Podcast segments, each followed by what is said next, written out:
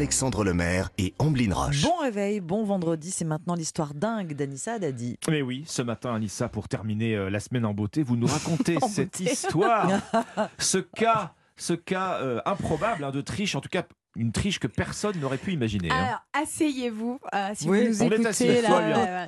si Il vous nous écoutez de l'autre côté de la radio, arrêtez toute activité, prenez deux minutes. Le monde des échecs est sous le choc. Il y a quelques jours se déroulait le tournoi d'échecs de Saint-Louis, au Canada. Jusque-là, tout est normal.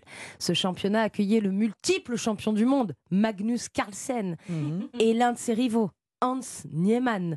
Mais c'est un véritable scandale qui vient assombrir ce tournoi.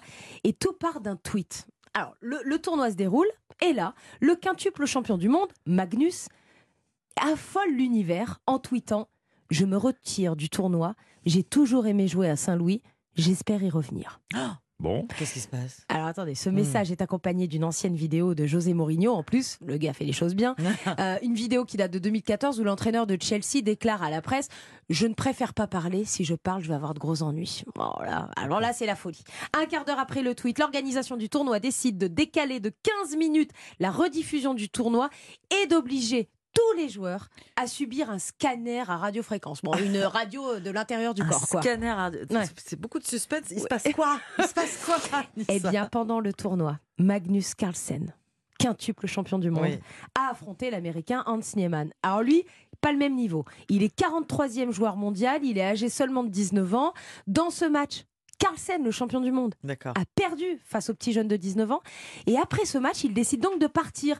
Il Mauvais, tweet. mauvais joueur. Bah, Mm. alors, c'est-à-dire qu'au moment du tweet, on se dit, bon, allez, le message, il est anodin. On se Mm. dit tout ce qu'il voulait cacher humoristiquement sa honte d'avoir perdu à la troisième ronde. Bon, mais attention, il a rapidement changé de ton. Beaucoup d'accusations de triche qui ont fusé contre Hans Niemann, le petit Mm. jeune de 19 ans. Surtout de la part du joueur Hikaru Nakamura. Là, je pense que vous suivez tous parce qu'ils sont hyper connus tous.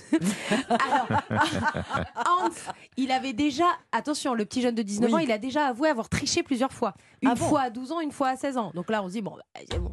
Hans Il a triché. bon alors, la recette de la triche. Bah, je, crois que, vous- je crois que vous n'êtes pas prêts. Nous sommes sur une méthode révolutionnaire grâce à un plug anal Oh là, oh là, oh là, oh là. que Hans, bon bah je voilà, Euh, je vous dis pas où il l'a mis parce que tout est dans le tout, tout est dans le nom. C'est ça, ça va, c'est merci- la vibration. Merci pour les bruitages. Alors Hans, bon bah il a porté ce, ce plug anal, hein, ce, ce jouet pour euh, adultes, et un indice lui indique un, ind- un, un- un complice pardon lui indiquait les coups à jouer à l'aide de vibrations télécommandées à distance et en Wi-Fi. Donc bon, Ah oui. c'est pas pratique comme triche. C'est quand, quand même très ingénieux. Il faut quand même saluer la performance. Alors, il faut saluer la performance. En tout cas, on a une preuve. Une fois de plus, que les compétiteurs ne sont pas à court d'idées. Moi, j'attends la prochaine triche. Est-ce qu'on peut faire mieux que le plug anal télécommandé à distance? Je ne sais pas, mais en tout cas, ça a marché. Il a battu le champion du monde. On est sur du high level. Ah, bah Euh, là, on Merci Anissa pour ce, pour ce généreux partage. Apparemment, on m'appelle. là. On Très se bon réveil à tous. On se retrouve dans Chers 10 minutes. auditeurs, 5h19.